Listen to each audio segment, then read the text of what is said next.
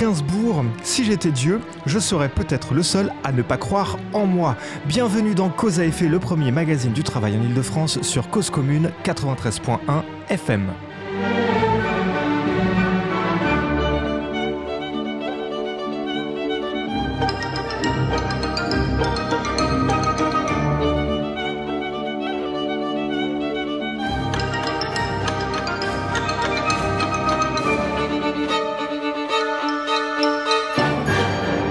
Qu'est-ce que j'aurais donné tout à l'heure, affalé dans un des canapés euh, du studio, pour laisser une intelligence artificielle écrire l'introduction à ma place Aurait-elle été capable de synthétiser les grandes lignes de notre propos pour que l'on comprenne tout de suite dans quoi nous nous engageons avec vous, chers auditeurs, pour 1h30 euh, Et d'ailleurs, euh, vous ne savez toujours pas.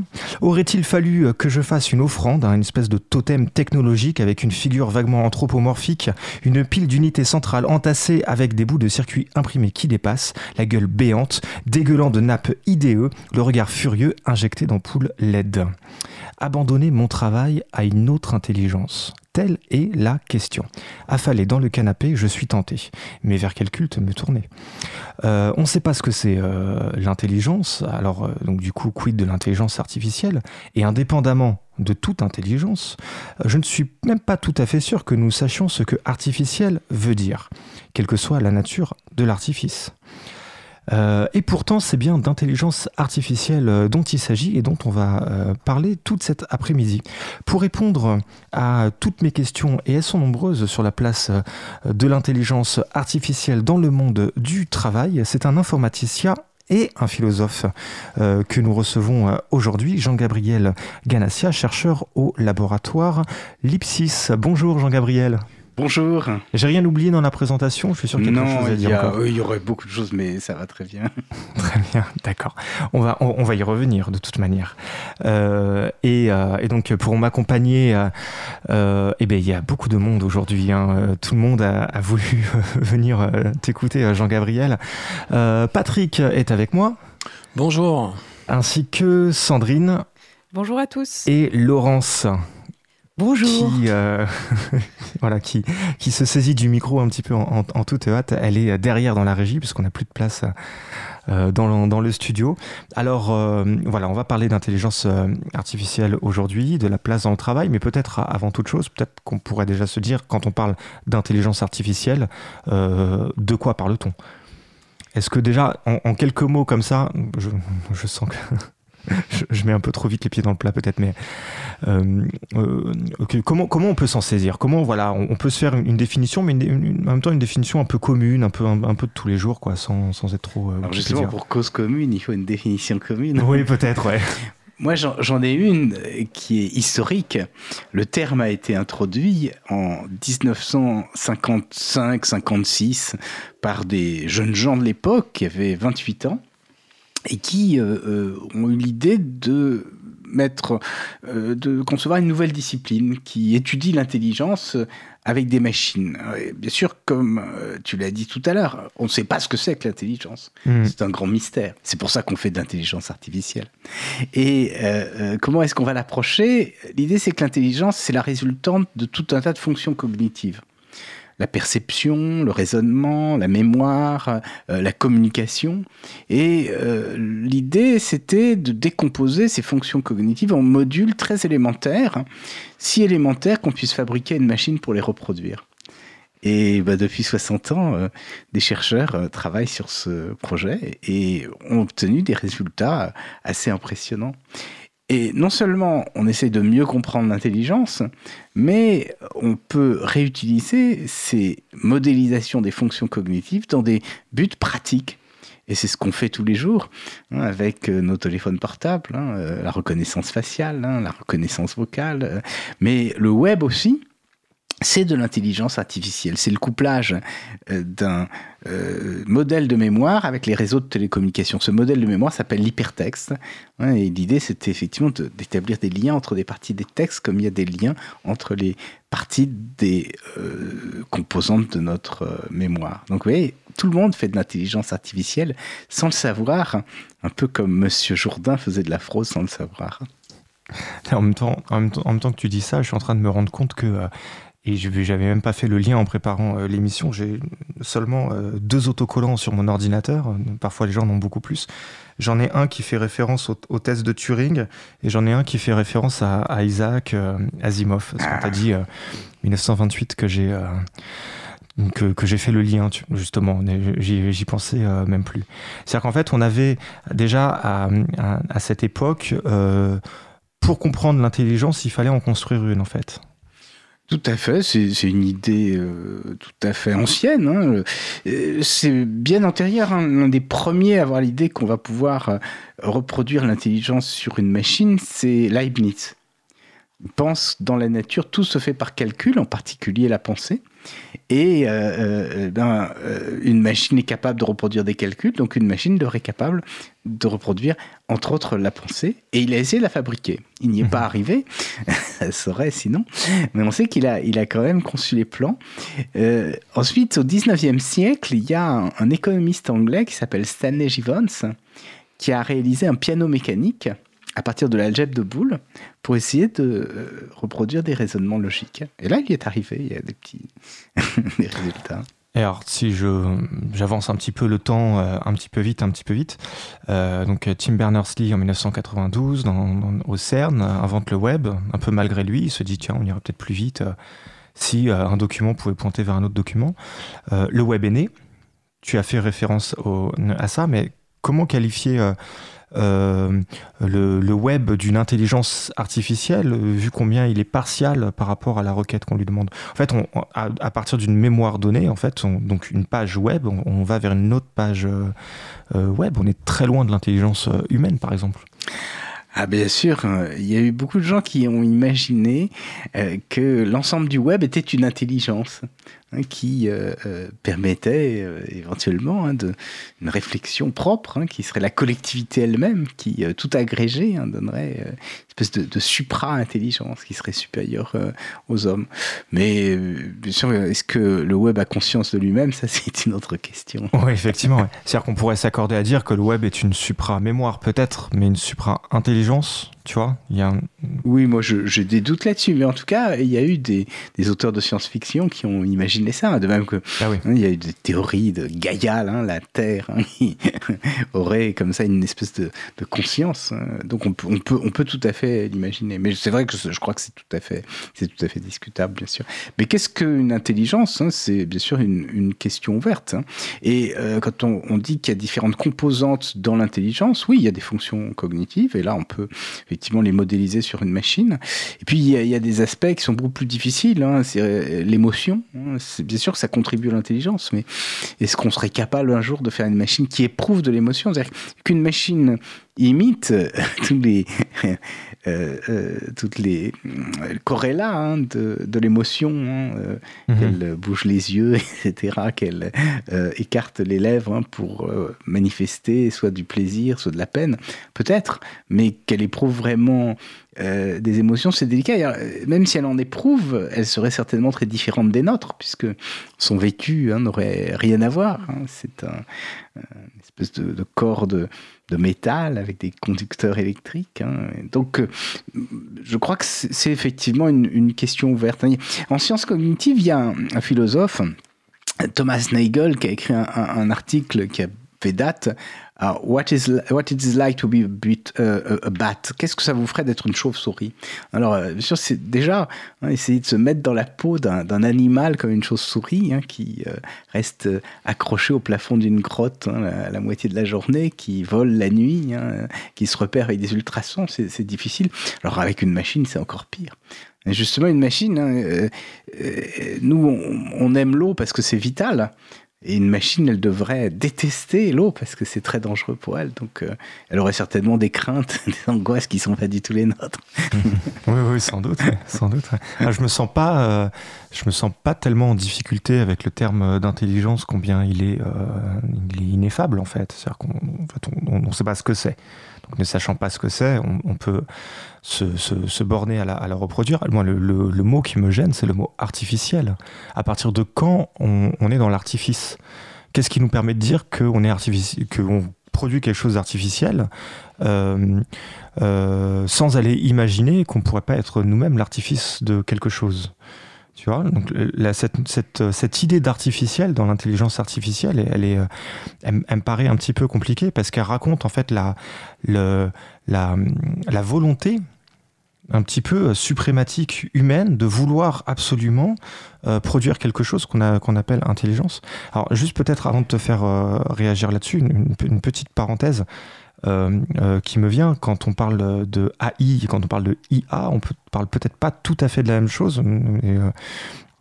Euh, je, serais, intéressé de savoir ce que tu en penses. C'est-à-dire que l'intelligence au sens anglophone, c'est la, collecte et le traitement de données. La Central Intelligence Agency, par exemple, si nous en France on disait qu'on avait une agence centrale de l'intelligence, on n'imaginerait pas que c'est un réseau d'espionnage. On, penserait que c'est, euh, euh, je sais pas moi, des chercheurs en sciences cognitives. Euh, ce serait un truc dans le genre, quoi. Donc euh, déjà, il n'y a pas exactement les mêmes attentes et peut-être qu'en francophonie, ce terme d'intelligence fait encore plus peur. Et on rajoute à ça encore plus la, cette volonté d'artificialité comme, comme une volonté de possession de cette intelligence qu'on produit alors qu'on la connaît même pas. C'est curieux quand même. Oui. Euh, Cette question était beaucoup trop longue. Oui, c'est ça. Quand, on lit les, textes des pionniers de l'intelligence artificielle, ils ont clairement dit qu'ils voulaient reproduire les, facultés cognitives humaines. Hein, et, on le sait. Hein, ils, avaient euh, en même temps euh, un intérêt pour la science-fiction. Mais je crois qu'il faut bien distinguer la discipline scientifique, hein, dont j'ai dit qu'il s'agissait de décomposer l'intelligence en facultés cognitives, de les simuler pour essayer de mieux comprendre comment elles sont euh, euh, faites. Hein. Par exemple, on peut s'intéresser à la façon dont on calcule, dont on mémorise, euh, dont on résout des problèmes. Et puis, une, autre acception de l'intelligence artificielle qui, elle, correspond à la littéralité du terme. Hein, intelligence artificielle, et donc ça rejoindra ta question. Hein. Qu'est-ce que c'est qu'artificiel? C'est fait de main d'homme. Et donc, ce serait l'intelligence qui serait résultat euh, d'une activité humaine. Hein. Et, mhm. là, bien sûr, tout d'un coup, ça nous plombe dans, un abîme de réflexion parce qu'on se dit, mais peut-être que hein, on, va être capable de euh, se mettre à la place du, créateur. Hein, et, bien sûr. Euh, du créateur avec un C majuscule. Avec un grand C majuscule, voilà. Et, bien sûr, on, peut craindre le, disons, le, caractère un peu transgressif de, cette, de cette posture. Et c'est associé à tout un tas de mythes qu'on voit dans, dans, la littérature, hein, qui, mhm. eux-mêmes sont bien antérieurs à, euh, l'intelligence artificielle. C'est-à-dire qu'à la fois, hein, il faut une grande perfection, une grande sagesse hein, pour être capable de reproduire une intelligence, de se mettre à la hauteur de Dieu. Et en même temps, on peut craindre qu'il euh, y ait une espèce de, malédiction qui s'attache euh, à, à, cela. Et ça a alimenté donc, la littérature depuis très longtemps. Et, et bien sûr, euh, récemment, bien sûr, ça continue à alimenter les choses. Et c'est vrai qu'il y a une conjonction entre le développement de la technologie d'un côté et puis ces, ces mythes anciens qui sont euh, ancrés hein, dans euh, le cœur de, de l'homme. Mais je crois euh, qu'il est important, bien sûr, de dissocier ce qui relève euh, du mythe, de la fiction, de l'imaginaire, et ce qui relève de, la rationalité, hein, de la science. Ça ne veut pas dire qu'il n'y a pas d'imaginaire dans la science, au contraire, hein, et ça ne veut pas dire qu'il n'y a pas de référence à la science dans l'imaginaire, mais je crois qu'à un moment donné, le logos, le discours rationnel, doit se distinguer du, mythe, hein, des mythos, parce que sinon, ben, euh, on ne sait plus très bien de, quoi mhm. l'on parle. ouais, ce qui m'évoque donc euh, énormément de questions qui vont venir après dans, les, parties, euh, les parties suivantes et je me, je me retiens de, de, me les garder. Il y, y, a une question à laquelle j'ai pas répondu sur euh, la référence américaine à, l'intelligence. C'est un tout petit peu vrai, mais pas totalement. D'abord parce que, comme j'ai dit tout à l'heure, les pionniers de l'intelligence artificielle avaient vraiment vu les facultés cognitives humaines. Je pense qu'ils savaient très bien ce qu'ils faisaient, c'est-à-dire que le terme est ambivalent et ça lui a donné son succès, puisque bien sûr, ça, euh, euh, tout d'un coup, nous provoque, euh, hein, bien sûr. Et puis, le, deuxième chose, c'est en, français, hein, quand on parle d'intelligence économique, c'est au même sens hein, que euh, euh, c'est ya. Hein, donc, mhm. donc ça a aussi en français ce sens, ce sens-là dans certaines, dans certaines expressions. Donc je crois que c'est peut-être un petit peu plus vrai en anglais, mais je crois que c'est la même chose. Je crois il faut pas trop jouer sur les mots. C'est pas non non il faut vraiment prendre l'aspect provocateur hein, du, terme. Ah et, et, ça ça a bien marché, d'une mhm. certaine façon. Est-ce qu'on en parle toujours Absolument, ouais. Non, c'était pour introduire derrière aussi cette idée de mythos logos, euh, du coup sur lequel on va avoir l'occasion de, revenir. Euh, je voulais te faire réagir justement sur cette question de Dieu, euh, et notamment au travers d'une d'une citation de, de l'ancien PDG de Google qui parle de, qui fait référence à Star Trek. Je vais aller un petit peu vite là-dessus parce que euh, euh, je sais bien que tu connais pas tout Star Trek par cœur, mais mais je, pense que ça va t'intéresser. Euh, donc l'ancien PDG dit euh, notre objectif, la destinée de Google. en plus, pour préparer l'émission, je me suis mis en, anglais, c'est The Destiny of Google, très clairement. Euh, the Destiny of Google Search Engine is to become that Star Trek computer, and that's we are building. Donc c'est extrêmement formel, avec ça c'est la destinée, et c'est ce que nous faisons. C'est un, discours qui est très pesé. Quand il dit, alors, c'est tellement vrai que euh, l'actrice qui prête la voix de l'ordinateur de Star Trek a été longtemps le nom du. J'ai oublié son nom, c'est la donc l'épouse du créateur de Star Trek, euh, Gene Roddenberry. Euh, C'était aussi le nom du projet informatique de l'IA du moteur de recherche Google. Je pense que tu dois la, connaître. Tu sais, quand tu tapes Jules Verne, par exemple, sur Google, il te propose les occurrences qui vont avec Jules et Verne, mais il est aussi capable de te dire il y a un restaurant Jules Verne, il y a un auteur Jules Verne, donc il, est capable d'associer les mots. Ce projet-là, fait référence à l'ordinateur de Star Trek. L'ordinateur de Star Trek, c'est une machine qui est à l'intérieur, qui dans le, vaisseau spatial. Le vaisseau spatial donc, englobe toute la vie du coup des, personnages, des occupants. Et dans cet environnement, euh, euh, l'ordinateur va être omniscient, il peut tout voir, omniprésent, c'est-à-dire que tu peux le solliciter de n'importe où, et omnipotent, il est capable presque de euh, n'importe quoi. Euh, donc, par exemple, il y a un personnage qui très souvent demande un thé Earl Grey chaud, donc il s'adresse à un mur, il dit thé Earl Grey chaud, il y a un thé Earl Grey chaud qui débarque, euh, qui, apparaît. Donc, omniprésent, omnipotent, omniscient, c'est déjà une métaphore de Dieu. Donc quand Google dit notre objectif c'est de reconstruire une métaphore de Dieu, il cherche pas tout à fait à atteindre Dieu, il cherche à reconstruire Dieu, enfin une idée de Dieu. Parce que là j'y vais quand même un peu vite, mais une idée de Dieu. Donc du coup, où est-il par rapport à Dieu? C'est très étonnant comme question. Des gens qui sont pris pour le, le, Frankenstein, il y, en a plein la littérature, mais là on a passé quand même un, gap euh, supérieur, tu crois pas? Tout à fait. Il faut bien se souvenir que les concepteurs de Google ont très vite compris que euh, sur le web, nous avons affaire à, euh, l'ensemble de la Terre et qu'il il faut essayer d'être au cœur, au carrefour de l'ensemble des connaissances. C'était leur projet hein, d'être hein, le nœud qui allait orienter hein, l'ensemble des échanges interhumains. Donc de ce point de vue-là, oui, il y a euh, une ambition euh, démesurée. Mais on peut aller plus loin. Je crois qu'il y a derrière euh, euh, la pensée des concepteurs de Google et d'autres aux États-Unis l'idée que la technologie va nous permettre de réparer le monde. Et euh, à cela, bien sûr, on peut ajouter hein, les projets de Ray Kurzweil, qui est un ingénieur qui a été embauché par Google et qui explique que nous allons vivre une singularité technologique. C'est-à-dire qu'à un moment mhm. donné, où la puissance des machines sera supérieure à celle des hommes.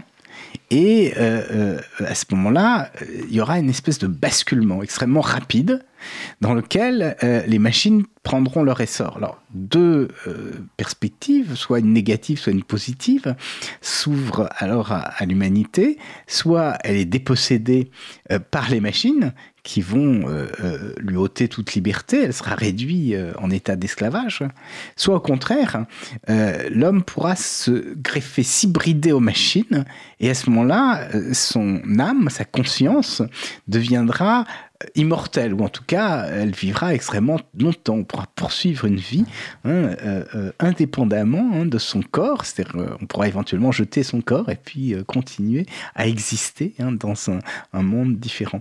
Donc cette idée, bien sûr, est très présente. Alors moi, c'est un peu ce que j'ai analysé. attends, attends, parce que j'entends dans ce que tu dis que donc il y a la singularité, c'est un instant très bref avec un basculement, donc il y a un cataclysme, mais avec, une fois de plus avec un C majuscule, qui peut nous conduire soit vers un Éden, soit vers euh, Matrix, le film.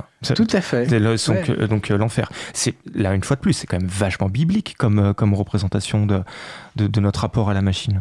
Alors un peu. Moi, j'ai une autre théorie derrière, hein, si je peux la, la développer. C'est ah bah, avec plaisir.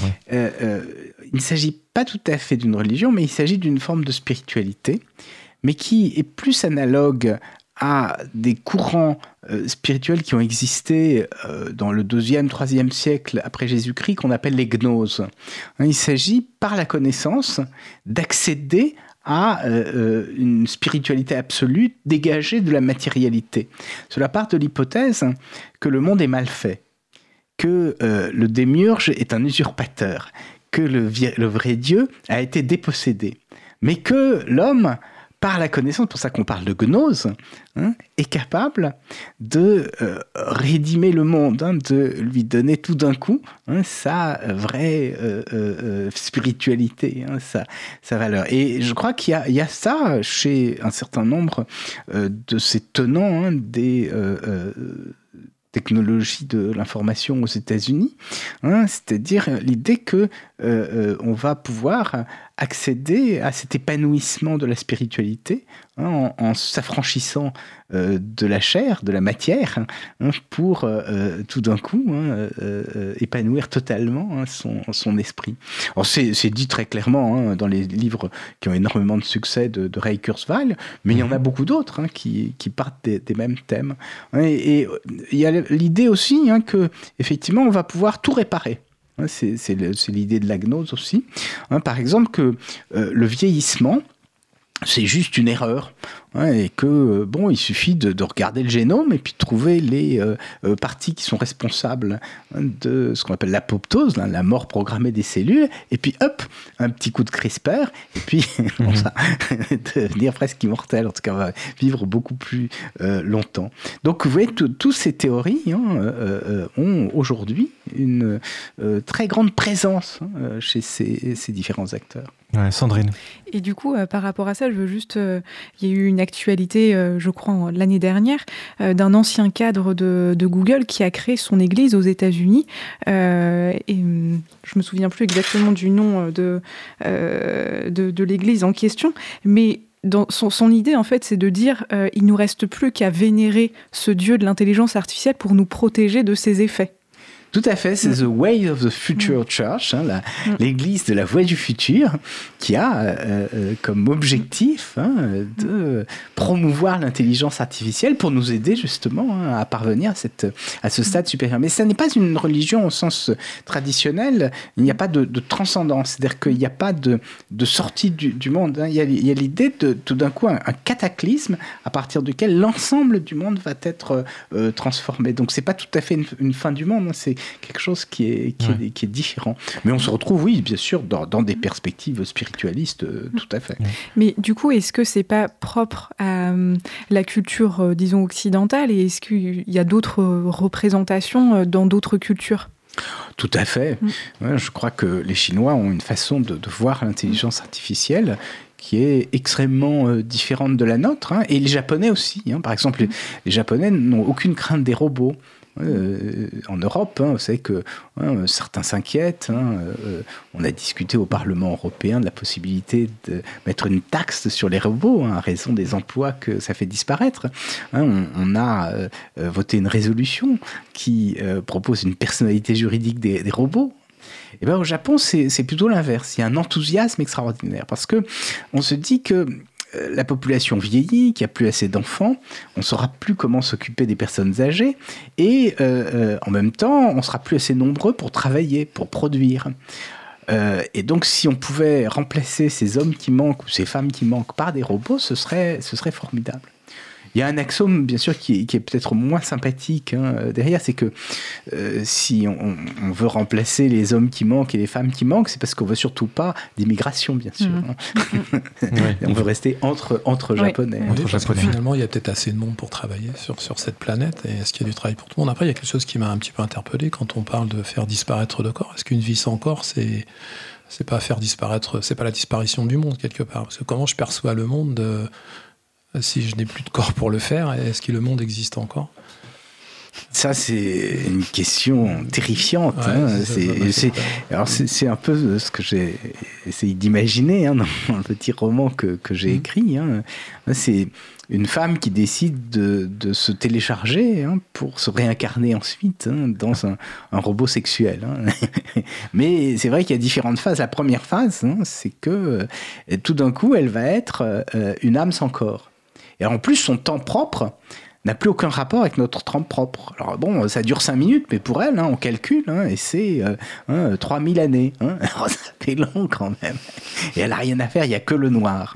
Et elle dit c'est la nuit, c'est une nuit terrifiante, c'est une nuit affreuse, c'est pas le, beau, diamant de nuit, c'est pas euh, cette nuit claire, non, c'est une nuit impénétrable où il n'y a euh, rien. C'est une crainte du néant terrifiante. Et justement, elle, fait ça. Hein. La clinique, c'est une ancienne église qui a été euh, désaffectée et rachetée par un grand acteur de l'Internet hein, et qui, fait, qui commence à faire hein, les premières euh, euh, transmigrations numériques. Donc on peut te lire Ce matin, maman a été téléchargée. C'est à quelles éditions Bûcher-Chestel. Bûcher-Chestel, voilà. Et, c'est sous le nom de plume de Gabriel Neige avec, euh, avec un, un, tréma. Donc, quoi qu'il en soit, donc là, dans tout ce qu'on ce qu'on se dit, euh, ce qui est très clair, c'est que quand on court après l'IA, en fait, on court après des chimères qui sont absolument pas des, chimères contemporaines, ce sont les mêmes vers lesquelles on, fait, on, court en permanence. Toi, tu es allé loin dans tes recherches, tu as, réussi à choper un culte du, 3 siècle. Euh, dans tout ce qu'on se raconte, moi j'entends, euh, je, te, les lance comme ça à brûle pour point, mais euh, sans doute Francis Bacon et une certaine idée de, comment dire, du protestantisme en fait, hein, tout simplement. C'est-à-dire que la, création euh, est, est, inachevée et il faut la parachever. Euh, il y a un côté un petit peu euh, Descartes aussi. On est propriétaire de la nature et c'est à nous de nous saisir de la nature. Alors la nature à l'époque de Descartes, c'est le réel en somme. Mais il faut accumuler un certain nombre de connaissances dans le but de pouvoir agir sur le monde réel et pour pouvoir agir dessus pour notre propre bien en fait pour qui nous répondent vers notre propre bien. Donc en fait, sans arrêt, on, en fait, on, court vers euh, des espèces de chimères comme ça, et dont, l'IA en fait n'est qu'une expression moderne. En fait, c'est ça que, tu me dis. Oui, ça dépend tout de même de la signification qu'on attribue au terme intelligence artificielle. On a commencé par ça. Et, j'aurai que, et ce sera essentiel pour la suite. Hein. C'est-à-dire qu'il y a une acception simple, rationnelle, c'est une discipline scientifique qui euh, a fait des progrès considérables, dont on est capable de mesurer les, avancées en confrontant ce qui est modélisé par la machine et puis euh, euh, ce qui se fait. Par exemple, on fait de la reconnaissance faciale et puis hein, on confronte hein, les capacités de la machine et nos capacités. Et là, on se rend compte que la machine est plus puissante que nous. C'est-à-dire que, hein, par exemple, on est capable de faire un système qui, euh, apprenant à partir de 200 millions d'images, est capable de, Alors, on donne plusieurs images par personne, hein, et on est capable de distinguer entre 8 millions d'identités différentes, avec une précision de 99,63%. Hein. Alors, euh, moi, j'ai eu beaucoup moins d'étudiants que 8 millions, et je les reconnais pas tous, même si, bon, ils ont peut-être vieilli, mais euh, ça veut dire quand même qu'on a des machines qui peuvent être beaucoup plus performantes que les hommes sur des tâches spécifiques. Hein. J'insiste là-dessus. L'intelligence artificielle ne vise pas à reproduire, à synthétiser une intelligence. Et puis, il y a bien sûr le, mythe, hein, c'est-à-dire cette deuxième acception qui est le sens mhm. littéral. Et là, bien sûr, hein, ça rejoint des inquiétudes qui sont extrêmement anciennes. et il ne faut, pas, il faut pas confondre les deux, il faut bien les dissocier. Pourquoi? Parce que le risque, c'est que l'inquiétude que nous avons, qui est légitime, hein, qui est ancrée en nous, hein, ce mythe hein, de euh, la technologie, de la reproduction, ça masque la réalité. Or, je crois que l'intelligence artificielle, telle qu'elle se développe, la technicité de l'intelligence artificielle, euh, aujourd'hui, a transformé notre monde. Et ça, ça fait peu de temps. Ouais. Et il se réécrit Moi, je parle souvent de réontologisation. C'est que les notions qui font le ciment de la société, le lien entre les hommes, l'amitié, la confiance, euh, la réputation, tout ça, ça se transforme avec l'intelligence artificielle. Et se transformant, ça veut dire que les rapports entre les hommes, la politique, tout ça change énormément. Et ça induit un certain nombre de risques. Il y a des aspects positifs, bien sûr, mais il y a des aspects extrêmement, extrêmement inquiétants hein, mhm. qui peut-être hein, euh, transformeront totalement hein, les, les, systèmes politiques. Hein. Moi, c'est plutôt ma, ma théorie d'ailleurs. c'est que je, crois qu'on est en train de vivre une, mutation extrêmement importante. Bien sûr, le risque, c'est d'abord le nouveau monde dans lequel on sera, peut-être qu'il n'est pas plaisant, mais c'est pas tellement cela. Ce qui est très dangereux, ce sont les périodes de transition.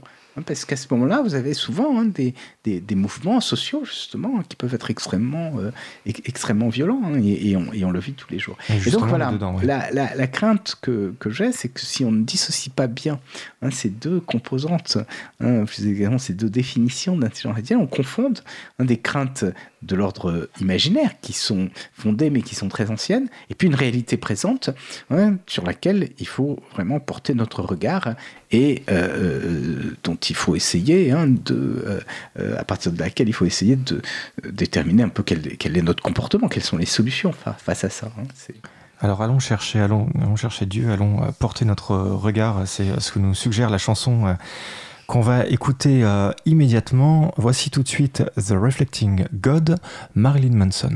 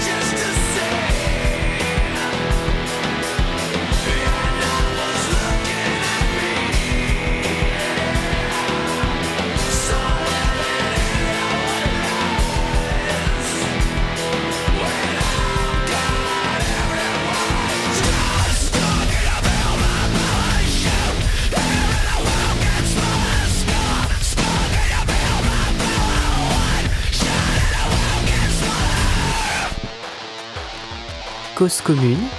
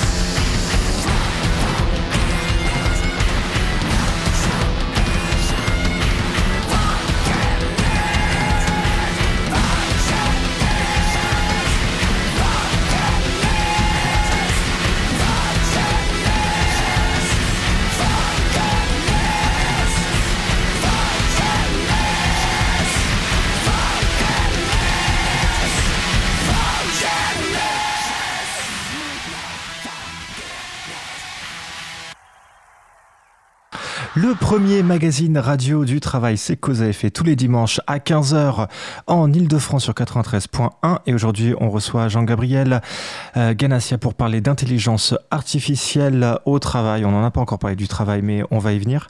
Alors, euh, bon, on a fait une petite pause musicale. C'est un peu très rare euh, qu'on soit dans ce genre musical un dimanche à 15h. Par avance, euh, je m'excuse auprès de tous ceux que j'ai extirpés violemment de leur sieste. Euh, c'est un peu compliqué de traduire cette chanson. Donc, elle s'appelle The God. Donc, c'est le Dieu réfléchi. En fait, ça, veut dire en quelque sorte le Dieu miroir. C'est-à-dire, en gros, euh, euh, il dit Je suis allé voir si Dieu existe. En fait, c'est moi que j'ai vu. Et en réalisant que je suis mon propre Dieu, bah, j'ai fait n'importe quoi. Et n'importe quoi en question, bah, en fait, vous l'avez entendu. Il le décrit très bien dans le refrain. C'est le refrain, là, tiens. Voilà. Et, euh, euh, et, donc, du coup, voilà, c'est l'occasion pour nous aussi, peut-être, de sortir un petit peu de Dieu qu'on a beaucoup abordé euh, là en première partie, pour essayer de comprendre un petit peu ce qu'on cherche en nous, au travers de l'intelligence artificielle. Après quoi on court et, et surtout, qu'est-ce que ça dit de. Est-ce que ça dit de, de nous quoi? Qu'est-ce qu'on qu qu'on cherche en nous, qu'est-ce qu'on a besoin de combler? Au nom de quoi on a besoin de l'IA, par exemple? Enfin, je veux dire, on, a, on a des tournevis, on a toutes sortes d'outils qui fonctionnent très bien. Et, il y a deux raisons, je crois. D'abord, en tout cas, ce qui m'a motivé en tant que scientifique, c'est se demander ce que ça voulait dire l'intelligence. Je me souviens quand j'étais enfant, hein, il y avait des tests hein, encore à l'époque, hein, et, et, on disait certains sont intelligents, d'autres ne sont pas intelligents. Et pour moi, ça demeurait extrêmement mystérieux.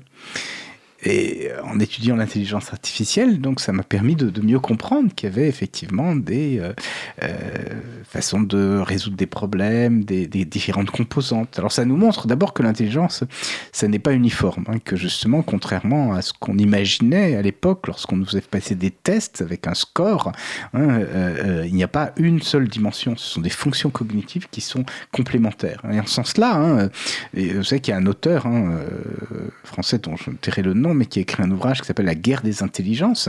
Et je crois que c'est discutable pour deux raisons. D'abord parce qu'il nous dit les machines vont avoir un, un QI plus élevé que les hommes. Mais c'est absurde parce que L'intelligence, ce n'est pas le QI. Le QI, c'est une mesure qui a une fonction particulière. Et d'ailleurs, si on change la pondération des différentes épreuves, on obtient un QI qui est totalement différent.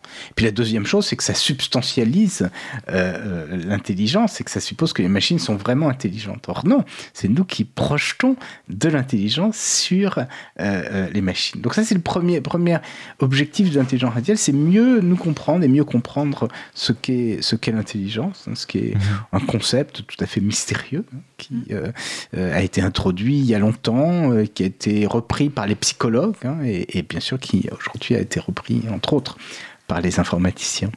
Et puis il y a une deuxième euh, fonction de l'intelligence artificielle qui est tout à fait pratique, c'est que nous sommes aujourd'hui dans une société de l'information où les échanges interhumains passent par le truchement hein, de euh, flux d'informations et donc l'exploitation de tous ces échanges est à la source de, toute une industrie, d'une recherche vraiment considérable. Hein, et, et, bien sûr là, l'intelligence artificielle a un but, un objectif, une fonction extrêmement pratique euh, dans la vie de, de tous les jours. C'est pour ça d'ailleurs qu'elle a autant de, de succès aujourd'hui. Donc en fait, euh, ça, ça, répond à un besoin immédiat, mais qui est un besoin en quelque sorte, euh, euh, j'ai presque envie de dire économique, mais en, enfin en tout cas voilà, c'est une affaire d'air du temps, mais ça, ça répond à un, à un, besoin de gestion et de traitement de la donnée dans son quotidien, quand on fait le ménage, la vaisselle, les courses, on n'a pas besoin de dire. Économique, oui, mais peut-être aujourd'hui plus qu'économique, parce que ah. tous les échanges interhumains passent par euh, euh, les euh, flux d'informations et donc ben, on peut orienter les flux d'informations. vous avez bien vu ce qui s'est produit au moment des élections américaines, ce qui s'est vraisemblablement produit en Angleterre au moment du Brexit, ce qui s'est peut-être produit en Italie, ce qui se produit en France tous les jours, c'est que vous avez des, informations qui sont fausses, qui sont disséminées et qui sont ciblées sur des personnes qui sont susceptibles d'être intéressées par par ces informations. Aujourd'hui, c'est une véritable industrie. Euh, il y a des euh, bots, c'est-à-dire des, robots virtuels qui fabriquent automatiquement hein, des euh, informations, ce qu'on appelle des fake news, hein, ou en français des, des infox, hein, pour essayer d'influencer hein, le, vote d'un certain nombre de gens. Donc ça interfère avec la vie euh, démocratique. Et je crois que c'est l'ensemble de la vie sociale. C'est ce que j'essayais de dire tout à l'heure quand je parlais de réontologisation. Je crois que vraiment ce qui fait le ciment d'une société, ça, c'est en train de se transformer. Et ça a des aspects qui paraissent à la fois positifs, hein, euh, mais qui, je crois, à certains écarts, peuvent avoir euh, des effets extrêmement euh, pernicieux. Puis vous avez, par exemple, des questions comme l'assurance. Vous l'assurance, elle se fonde sur la mutualisation. Hein, euh, on paye pour les autres, hein, en espérant que nous-mêmes, nous n'allons pas être malades et nous n'allons pas avoir d'accident. Mais euh, bientôt, les assureurs vont vous dire, bah, on va être capable de cibler le risque. Et avec des techniques d'intelligence artificielle, on se dira, ben voilà, hein, tel et tel indicateur fait que telle personne a plus de risques que telle autre. ben, si vous êtes l'autre, vous allez dire, mais pourquoi je vais payer pour celui qui conduit mal? Et Donc, peut-être que les assurances, bientôt, auront des techniques qui d'intelligence artificielle qui permettront de moduler les primes hein, jusqu'à l'extrême, hein, au moment où vous ne payez plus que, que pour vous-même. Hein. Mhm. Et donc c'est le risque, c'est effectivement qu'on rentre dans une société qui soit de, de, moins en moins solidaire du fait de l'intelligence artificielle. Vous voyez, ce sont toutes ces questions, je crois, qui se posent aujourd'hui. Alors, ce ne sont pas des fatalités, bien sûr. on peut résister. On peut se dire que la technologie euh, euh, n'est pas prédéterminée, qu'elle n'a pas une euh, autonomie, mhm. qu'on peut éventuellement changer son cours. Mais pour ça, et je crois que c'est ça qui est important de, dire aujourd'hui, pour ça, il faut savoir où est-ce qu'on veut aller, quel est notre désir. Et je crois que le grand enjeu, c'est pour ça qu'il faut qu'on ait euh, aujourd'hui des débats de société sur ces questions-là, et que à la fois il y ait une compréhension de ce qui est en train de se produire, des transformations qui sont en jeu, et en même temps qu'à partir de ça, hein, on, puisse euh, avoir une idée de là où nous voulons aller. Mmh et du coup, je voulais rebondir par rapport à ça parce que euh, on entend beaucoup de discours et notamment dans les entreprises, on parle de disruption. Et la disruption, c'est quelque chose qui va plus vite que, ce qu'on peut euh, imaginer et quelque chose du coup qu'on ne maîtrise pas qui nous dépasse et qui s'impose à nous. Et je trouve qu'il y a beaucoup de, discours de ce type, de, ben, finalement la technologie, elle est là, elle s'impose à nous et on ne peut pas décider. Moi, j'ai vraiment l'impression, et je trouve que c'est un peu effrayant, que euh, c'est comme si euh, on n'avait plus la maîtrise. Tout à fait, hein, c'est ce que disent euh, mm. beaucoup de gens aujourd'hui. Je crois qu'il faut lutter contre cela, parce qu'il me semble que nous sommes libres. Hein, et contrairement. lutter, pardon, contre quoi? Contre la, peur de, perdre la maîtrise Oui, contre, la, peur de, contre la peur de, de, perdre la maîtrise, contre le fatalisme, mm. hein, contre la résignation. Mm-hmm. Et je crois qu'il faut, il faut répéter que l'homme, par essence, est libre. C'est pour ça d'ailleurs que je m'occupe beaucoup de questions éthiques. C'est euh, bien sûr euh, la liberté d'abord. L'éthique, s'il n'y avait pas de liberté, il n'y aurait pas besoin d'éthique, hein, on appliquerait des règles, ce serait aussi simple que cela. Effectivement, hein, l'idée de disruption, hein, ce n'est pas la révolution. La révolution, c'est un renversement complet, tandis que la, disruption, c'est une fracture qui tout d'un coup fait que des choses arrivent qu'on n'avait pas attendues et qui changent totalement les règles euh, de euh, l'économie. Bien sûr, euh, faut comprendre que si on anticipe les choses, ben on, peut, on peut essayer de passer outre et puis on peut inventer des, des, solutions nouvelles. Mais il faut regarder le monde tel qu'il est, avec euh, les nouvelles réalités qui sont euh, euh, présentes aujourd'hui. Et ça, c'est pas toujours facile. Bah alors donc du coup, j'allais justement te lancer, puisque c'est une approche particulière de, de, l'intelligence artificielle que tu as Et on, va parler de, de, liberté. alors, on va parler de liberté et on va s'envoyer peut-être un petit jingle tout de suite avant.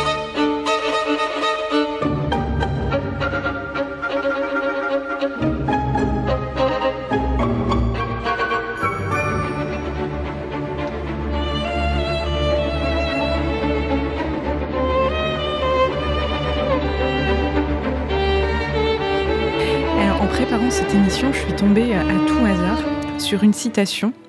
Alors je vais vous donner cette, situation, citation pour que tout le monde comprenne bien. Euh, on ne comprend absolument rien à la civilisation moderne si l'on n'admet pas d'abord qu'elle est une conspiration universelle contre toute espèce de vie intérieure. Eh bien sachez qu'elle est extraite de l'essai La France contre les robots de Georges Bernanos, publié en 1947.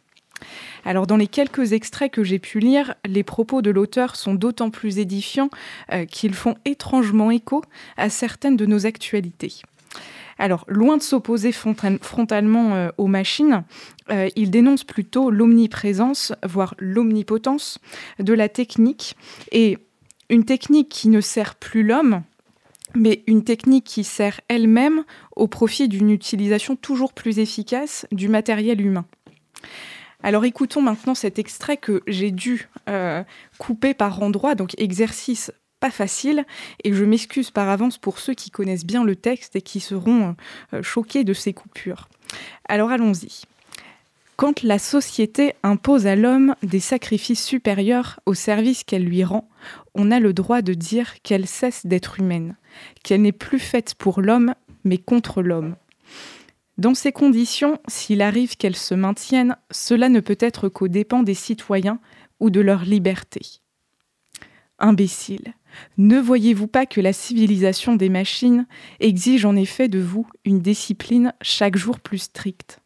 Elle l'exige au nom du progrès, c'est-à-dire au nom d'une conception nouvelle de la vie, imposée aux esprits par son énorme machinerie de propagande et de publicité. Imbécile, Comprenez donc que la civilisation des machines est elle-même une machine dont tous les mouvements doivent être de plus en plus parfaitement synchronisés. Une récolte exceptionnelle de café au Brésil influe aussitôt sur le cours d'une autre marchandise en Chine ou en Australie.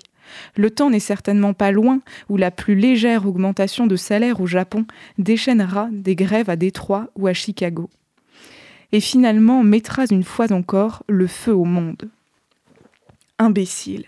Avez-vous jamais imaginé que dans une société où les dépendances naturelles ont pris le caractère rigoureux, implacable des rapports mathématiques, vous pourrez aller et venir, acheter ou vendre, travailler ou ne pas travailler, avec la même tranquille bonhomie que vos ancêtres?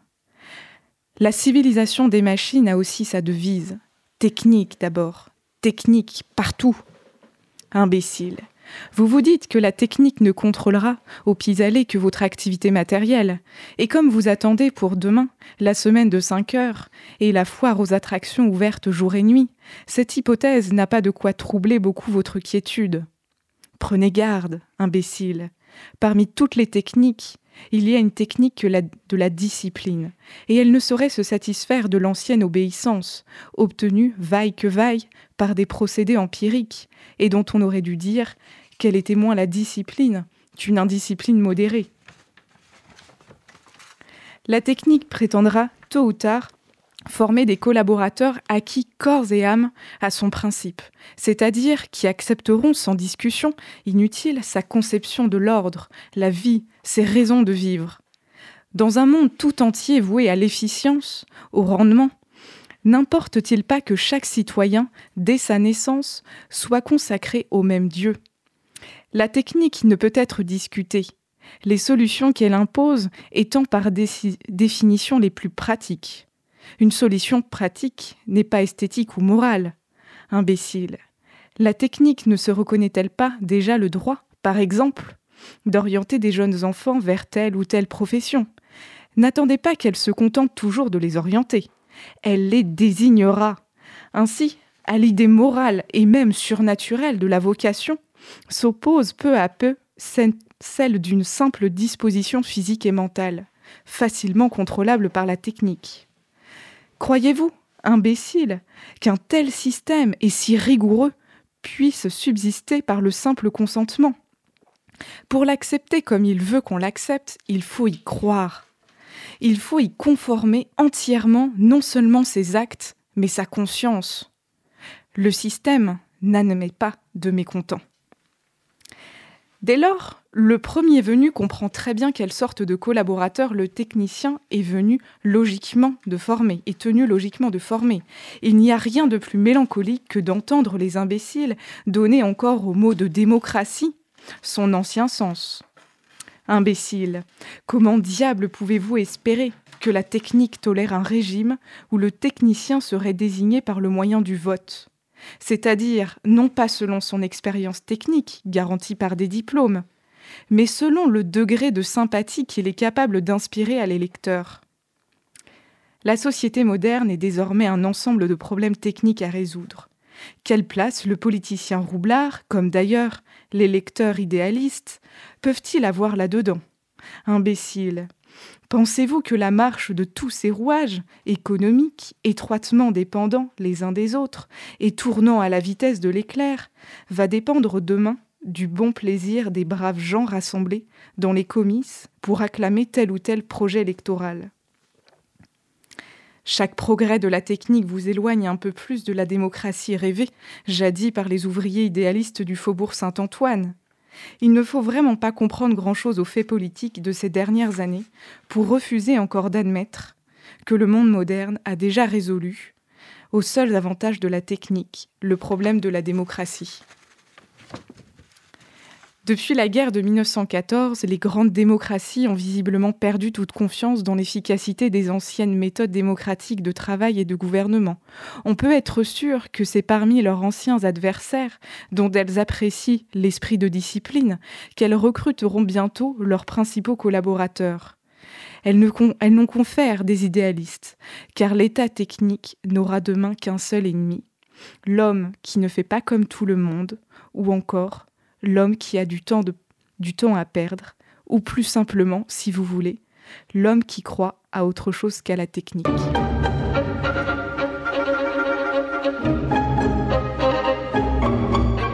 Merci Sandrine. Euh, je te vois noter, euh, euh, Jean-Gabriel, ça t'a inspiré beaucoup puisque tu as,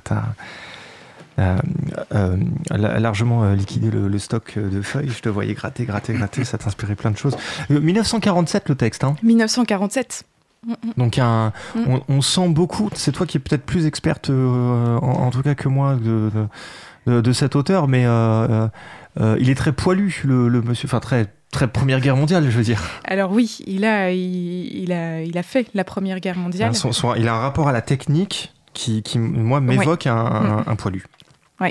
Bah, il, a, il a été blessé plusieurs fois pendant la Première Guerre mondiale. Après, il s'est exilé au Brésil, donc il n'a pas, enfin, pas fait la Deuxième Guerre mondiale, mais on sent effectivement qu'il a été profondément marqué par, par les événements. 47 écriant mm. de, vérité. Qu'est-ce, que, mm. qu'est-ce qui t'a inspiré du coup, euh, Jean-Gabriel oh, bah, Beaucoup de choses parce qu'il y a des intuitions assez fulgurantes. Hein. étonnantes. Hein. D'un côté, hein, on pourrait imaginer que la technique libère euh, l'homme en, dégageant du temps disponible. Et je crois quand même qu'il y a une part de vérité là, en mm. sens où des euh, activités, puisqu'on va parler du travail, qui est extrêmement pénible, font, grâce à la, technique, une mutation Hein, elles sont euh, beaucoup moins euh, éprouvantes physiquement. Mhm.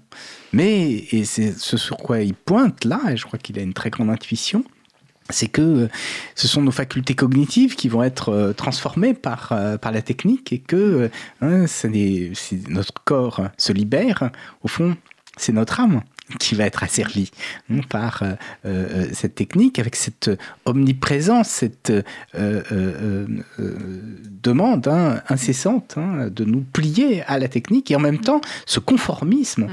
et c'est là où il est prodigieux, c'est-à-dire qu'il comprend ça dès le départ, ce conformisme qui va être impliqué par la technique. Et, sur l'aspect politique, je veux dire que c'est très troublant parce qu'il sent dès le départ qu'il y aura peut-être des votes, mais ceci euh, iront vers les plus populaires hein, et pas vers les plus compétents. Et donc, euh, effectivement, hein, on, retrouve hein, euh, tout un tas de thèmes, tout un tas de, questions. qu'est-ce qu'on appelle une démocratie, bien sûr C'est question ouverte là-dessus, puisque est-ce que c'est le vote? Et puis est-ce que le, vote dont tu parles est un vrai vote que, Mais il, imagine effectivement que les institutions sur lesquelles s'est construite la démocratie représentative seront affaiblies. affaiblies ce qui n'est pas du tout évident au départ. Mm, mm, mm. Hein. Donc, euh, oui, enfin, c'est de ce point de vue-là, c'est un, un, magnifique texte. Hein. Il y aurait vraiment beaucoup, beaucoup de choses à euh, dire à partir de ce, de ce, de ce texte. bien sûr. Moi, ce qui m'a vraiment interpellé, c'est l'opposition qu'il fait entre euh, le monde des machines, les robots, et ce qu'il appelle la vie intérieure. Euh, c'est-à-dire la conscience, l'âme. Euh, et moi, ça, me parle parce que j'ai l'impression qu'aujourd'hui, on fait une, confusion entre euh, l'intelligence humaine et l'intelligence artificielle, alors qu'aujourd'hui, l'intelligence artificielle, c'est la puissance de calcul, on va dire. Donc, c'est comme si on réduisait l'intelligence humaine à une, une, intelligence un peu froide. Alors, justement, on peut envisager l'intelligence artificielle dans deux sens différents. Hein, on l'a dit tout à l'heure, mais dans le, dans le premier, on peut dire effectivement c'est une meilleure compréhension de l'intelligence par les hommes, mais IA, ça peut vous dire aussi intelligence augmentée. C'est-à-dire qu'il ne s'agit pas, bien sûr, de reproduire un doute de Newman, mais au contraire, de faire faire à la machine ce que nous faisons mal pour accroître nos capacités. Et ça mm-hmm. permet de faire énormément de, progrès dans le champ scientifique, par exemple, hein, où mm-hmm. euh, nous avons euh, de nouveaux euh, types d'expériences qu'on fait directement sur les données. Et on peut avoir des machines qui vont envisager tout un tas de, champs d'hypothèses. Hein, de ce point de vue-là, c'est tout à fait extraordinaire. Mais je crois qu'il il, a l'intuition d'autre chose. Hein. Il a l'intuition de cette société dans laquelle la technique étant de plus en plus présente, ben, il y a une injonction permanente à servir la, technique. Hein. C'est ce qu'il dit. Il dit, au fond, les machines sont là pour nous servir, mais c'est elles qui nous asservissent, puisque il faut adopter le, rythme des machines. Hein. et, malheureusement, c'est un peu trop euh, ce qui se produit aujourd'hui. C'est-à-dire que là où euh, hein, cette euh, technique aurait dû nous servir et nous laisser plus de disponibilité, vous savez, dans la tradition kabbalistique juive, il y a, y a, une figure que euh, certainement vous connaissez tous, qui est celle du golem. Hein. c'est une statue d'argile. Là, c'est important parce que l'argile, hein, c'est euh, euh, la matière hein, que Dieu a utilisée pour fabriquer l'homme. Et ce golem a été fabriqué par un rabbin, bien sûr imaginaire, hein, parce qu'il n'existe pas. Hein. Enfin, plus exactement, le rabbin existait, il est très connu, mais n'a jamais, et il a écrit sur plein de choses, mais jamais sur le golem. Hein, donc c'est certainement pas lui qui l'a fabriqué. Mais euh, euh, donc euh, l'idée, c'est qu'il ait fabriqué cette statue qui vaquait aux occupations quotidiennes pour lui laisser plus de temps pour travailler sur les textes. Et donc ça, ce serait la machine idéale, hein, au sens où elle nous permettrait de nous consacrer beaucoup plus à notre humanité. Et malheureusement, hein, et, c'est ce que dit euh, Bernanos et dit, eh ben ça va être l'inverse. Bien sûr, c'est cette question qui est ouverte aujourd'hui, puisque je crois qu'il y a les deux aspects dans l'intelligence artificielle. D'un côté, ça nous permet de passer plus de temps à des activités intellectuelles. Hein. Ça me mm-hmm. permet de plus nous cultiver. Je pense que euh, le web, par exemple, c'est extraordinaire. Hein. On accède à euh, tout le savoir du monde. il y a très longtemps, j'étais invité dans une fondation et il y avait une bibliothèque. Je me disais, c'est formidable parce qu'on pouvait aller la nuit à n'importe quelle heure dans la bibliothèque. Je me disais, ce serait très bien de dormir dans une bibliothèque. Puis un jour, je me suis réveillé, je me suis dit, mais en réalité, ce rêve est réalisé aujourd'hui. Hein, et, c'est vrai que ça m'arrive hein, tout d'un coup de me dire, ah tiens, je voudrais chercher telle chose chez Aristote. Et puis hop, je clique et puis je récupère euh, Aristote et je peux euh, trouver dedans. Donc ça, c'est extraordinaire. Mais il y a d'autres aspects qui sont euh, beaucoup plus éprouvants. C'est qu'effectivement, il y a une, une, contrainte, une pression hein, euh, terrifiante. Et je trouve qu'il l'a décrit extrêmement bien. Euh, justement, j'aimerais bien reprendre, parce que dans, les éléments de ce que tu viens de dire, il y a des choses qui m'ont interpellé. J'ai plus le temps de le faire, mais tant pis. reprendre la, la, question de Sandrine sur cette histoire d'intelligence artificielle et, et, d'intelligence humaine et, et d'intelligence augmentée. En fait, au nom de quoi donc déjà, l'intelligence artificielle, elle est dépendante de l'intelligence humaine. Euh, c'est-à-dire qu'en fait, l'intelligence artificielle, elle est nécessairement humaine, puisqu'elle a été produite par des humains. Donc en fait, elle dépend de la conception que nous avons nous-mêmes de l'intelligence. Euh, qui est en plus partielle, et l'intelligence augmentée euh, suppose qu'on a une déficience intellectuelle, puisqu'on a, on a, besoin de la, parfaire. Mais au nom de quoi on a besoin de la parfaire? Qu'est-ce qui nous permet de dire que on, a besoin de compléter notre intelligence? Tu vois, c'est par rapport à quoi? C'est un outil ça nous permet de démultiplier notre propre intelligence. Hein. De même, un ordinateur, depuis que ça a existé, hein, ça fait des multiplications beaucoup mieux que nous. Et il fallait jusqu'à jusque-là hein, pas mal d'intelligence pour faire une multiplication. Maintenant, mhm. ça se fait automatiquement. Donc ça a des aspects positifs. Ça peut avoir des aspects négatifs. Est-ce qu'on oublie de faire des multiplications de tête? Mais euh, euh, dans d'autres domaines, bien sûr, on peut. Euh, par exemple, on parlait tout à l'heure hein, de littérature hein, ou de culture. Moi, je travaille avec des équipes de littérature de, la Sorbonne et on fait ce qu'on appelle les humanités numériques. C'est-à-dire qu'on essaye de, concevoir avec des techniques d'intelligence artificielle de nouveaux opérateurs qui vont permettre d'interroger les textes. Par exemple, hein, ce qu'on fait, c'est l'étude de l'intertextualité. Cette notion a été introduite dans les années 70 par des chercheurs comme Julia Kristeva hein, ou euh, Gérard Genette hein, ou euh, euh, Antoine Compagnon, avec l'idée que l'auteur n'est pas isolé, qu'il est euh, influencé par son milieu social, par ses lectures, et on essaye de trouver des fragments qui trahissent ces influences pour mieux le comprendre et pour mieux le lire. Et eh bien aujourd'hui, avec euh, l'intelligence artificielle, on peut essayer de faire ça sur d'immenses masses de textes. De même, on peut essayer de comprendre quelle est l'influence d'un auteur. Hein. Et c'est ce qu'on fait hein, avec. Euh, on a 130 000 ouvrages numérisés par la BNF et on essaye de d'écrire ça. Voilà, c'est un exemple. Il y a d'autres exemples. Hein, oui, il y, a, plein d'autres exemples. Par exemple, il y a, on, le fait dans la musique. Euh, notamment euh, avec l'intelligence artificielle qui s'appelle AIVA. Euh, et c'est AIVA qu'on pourrait s'écouter maintenant. Alors on va s'écouter un morceau qui s'appelle Elegancia. C'est un trio de cordes en ré mineur.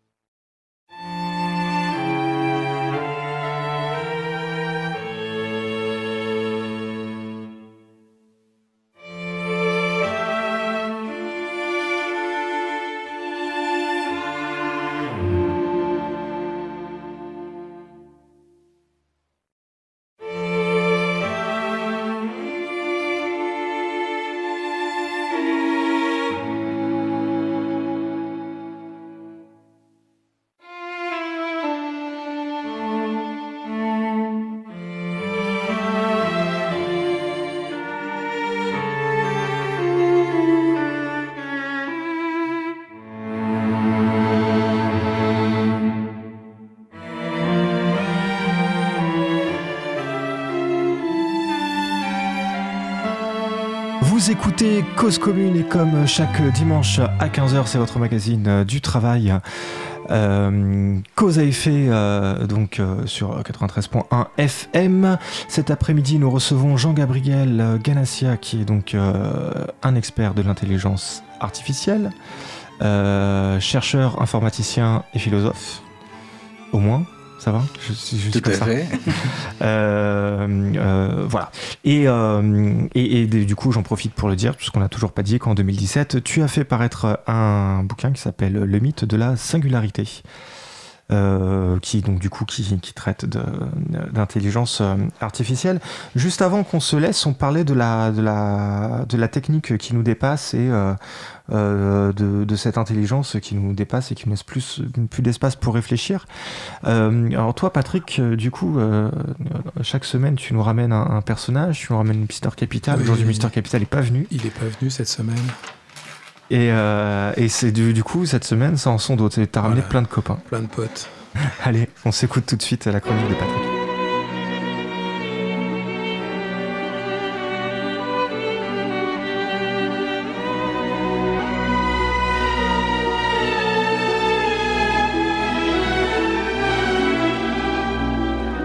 Je suis un manutentionnaire équipé. De la dernière technologie, je suis harnaché. Un exosquelette. Dans mes lunettes sont intégrées. Mes instructions me disent où aller. Des lumières flashent là, je dois m'arrêter. Je ramasse des colis toute la journée. On sait exactement combien. Tout est compté. C'est qu'il faut en ramasser pas mal pour pouvoir s'intégrer dans un entrepôt de 20 000 mètres carrés. Puis, finalement, on ne m'a pas gardé. Il paraît que je manquais de savoir-être. C'est vrai, ils n'ont pas menti. J'ai oublié de leur dire merci. Je suis un employé équipé d'un ordinateur de trois écrans et de deux claviers. Je travaille dans un espace partagé. On m'a remis à mon arrivée une sorte de flyer, une publicité. Ça m'explique qu'ici, le vivre ensemble, ça veut dire ne plus se parler. Sur l'Internet de la société, on m'explique comme à un enfant que le respect c'est important, que mon espace perso ne doit pas déborder, qu'il n'est pas question de ramener de la vie, une plante ou une autre connerie. Ça me dit aussi que pour ce que je fais, je n'ai pas toujours besoin de penser, mais que je peux aller dans la, salle silence si j'insiste vraiment pour travailler. Puis finalement, on ne m'a pas gardé. Il paraît que je ne peux pas m'intégrer. C'est vrai, ils n'ont pas menti. Il m'arrivait parfois de rigoler et il n'avait pas prévu de salle de bruit. Je suis un manager équipé d'un super dashboard qu'il paraît que je suis augmenté par l'intelligence artificielle. Ça me permet de rester connecté, de rester relié à mes équipes. Ça fait de moi un chef hyper dynamique. Je dois identifier les potentialités, chercher à mobiliser les énergies pour relever tous les défis et optimiser les résultats dans la fluidité et la réalisation de soi. On m'a dit de faire attention au RPS et d'être gentil avec les partenaires sociaux, mais de quand même prioriser la production. On m'a dit que les gens, faut les aider à partir quand ils ne se sentent pas bien dans la maison. Puis, finalement, on ne m'a pas gardé. Il paraît que je ne suis pas assez corporate. C'est vrai, ils n'ont pas menti. Il m'est arrivé de faire preuve d'empathie.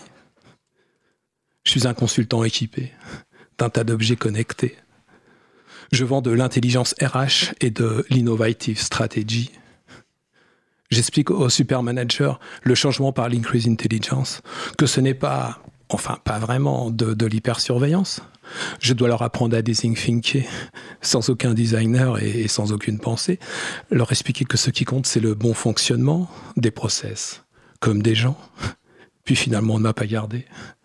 Il paraît que ce n'est pas la bonne mentalité. C'est vrai, ils n'ont pas menti. Il m'est arrivé de dire à des gens que ce qui compte, c'est leur vie. Je pourrais encore vous en raconter. C'est à chaque fois l'hôpital qui se fout de la charité. Une histoire de gens qui n'y a d'autre leur humanité. Mais elle est où? Elle est où la vraie vie? Vous nous avez pris pour des zombies?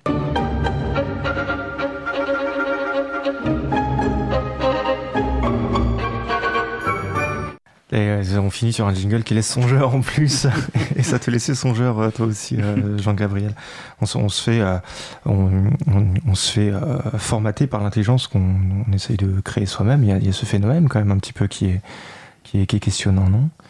Ah bah oui, où est la vraie vie hein, C'est la question. C'est ça, ouais, c'est ça. Effectivement, hein, c'est, c'est un monde nouveau dans lequel on est, on est plongé. Et je crois que c'est, c'est ça dont il faut prendre euh, la mesure. Mais bon, euh, si on se laisse effectivement prendre hein, au rythme absolument incessant qui nous est imposé, effectivement, on risque, je crois, beaucoup. Et en, et, en, fait, on, met ça sur de l'intelligence artificielle, mais c'est nous, c'est bien nous qui créons tout ça, et, et c'est bien nous qui mettons ces outils que nous créons à nous auto-asservissons en fait à, l'aide de ces nouvelles technologies qui pourraient très bien peut-être nous libérer, nous peut-être peut donner du temps justement pour du loisir. Le loisir, euh, j'entends par là la, la scolée, la, la, de l'Antiquité grecque et le loisir qui va nous permettre de nous épanouir ou de nous accomplir. Et là, ce qu'on voit en fait, c'est la, c'est la négation de tout ce qui peut être euh, l'accomplissement en fait.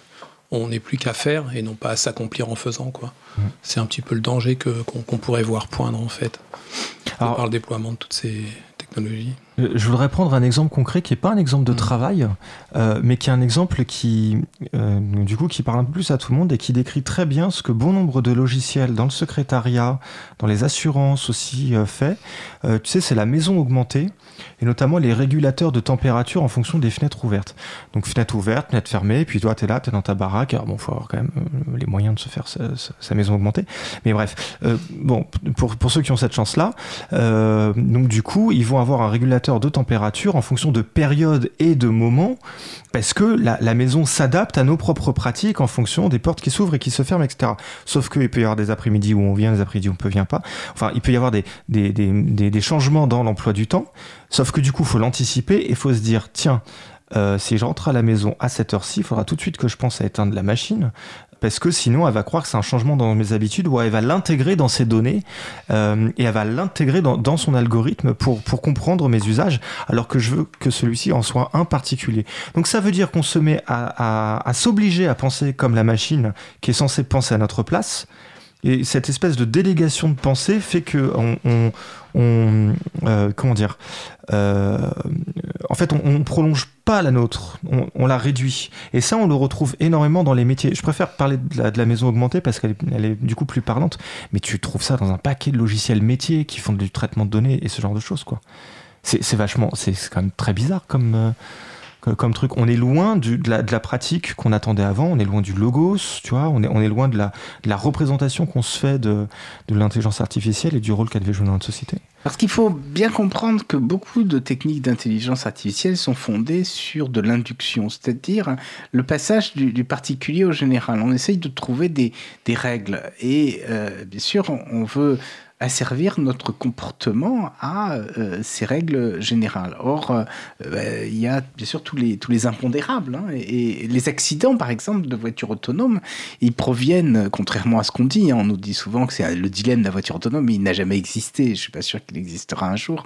Hein, ce dilemme absolument absurde qui est la transposition du dilemme du tramway, une expérience de pensée des philosophes analytiques. En mmh. revanche, l'accident qui a eu lieu l'an dernier, en mars 2018, euh, aux États-Unis, en arrivant Arizona était dû à quelque chose de complètement différent. Hein. Vous aviez la société Uber qui avait affrété cette euh, voiture et euh, elle a des capteurs. Et là, euh, bien sûr, on s'était rendu compte que si elle faisait une embardée, si elle s'arrêtait chaque fois qu'il y avait une feuille morte ou un sac plastique, hein, elle était très inconfortable. Donc la société Uber a décidé de durcir la réaction de la voiture au capteur. Elle dit, bon, si c'est quelque chose qui n'est pas identifié, ça n'a pas d'importance.